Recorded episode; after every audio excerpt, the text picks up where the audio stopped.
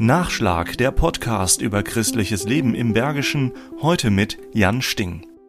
Man sieht hier einen Ring, man sieht die drei Symbole der Weltreligion und wenn man genau hinschaut, sieht man den Kopf und dann sieht man eben die Flügel und sieht also andeutungsweise stilisiert einen Engel. Gregor Schröder, Mitbegründer des Vereins Jugend Interkult, erklärt seinen Halsschmuck. Es ist der Engel der Kulturen. Das völkerverbindende Symbol begleitet ihn bei Projekten in der Jugendarbeit durch die ganze Welt.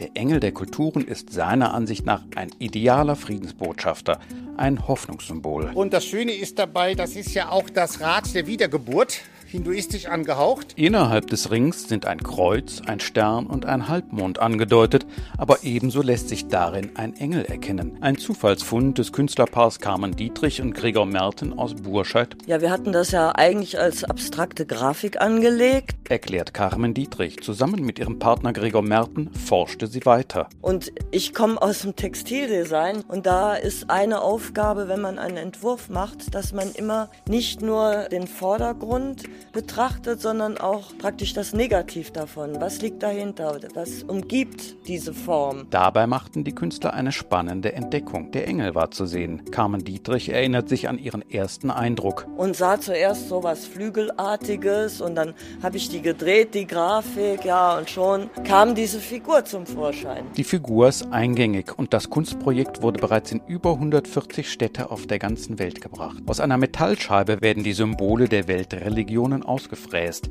Als negativ bleibt der Engel, der dann mit blauem Beton im Boden ausgegossen wird. Eine Stele aus über 140 Metallplatten, die den Engel zeigen, soll in das heilige Land. Gregor Merten. Und das fernere Ziel ist dann, das Ganze der Stadt Jerusalem irgendwann einmal zu übergeben. Alle Religionen können mit dem Engel etwas anfangen, weiß Carmen Dietrich. Vor allem die Kinder wissen sofort, um was es geht. Für die Kleinen ist es besonders einleuchtend, wenn man sagt, äh, hier, wenn eins weg ist, dann gibt es den Engel nicht mehr. Ist ganz einfach.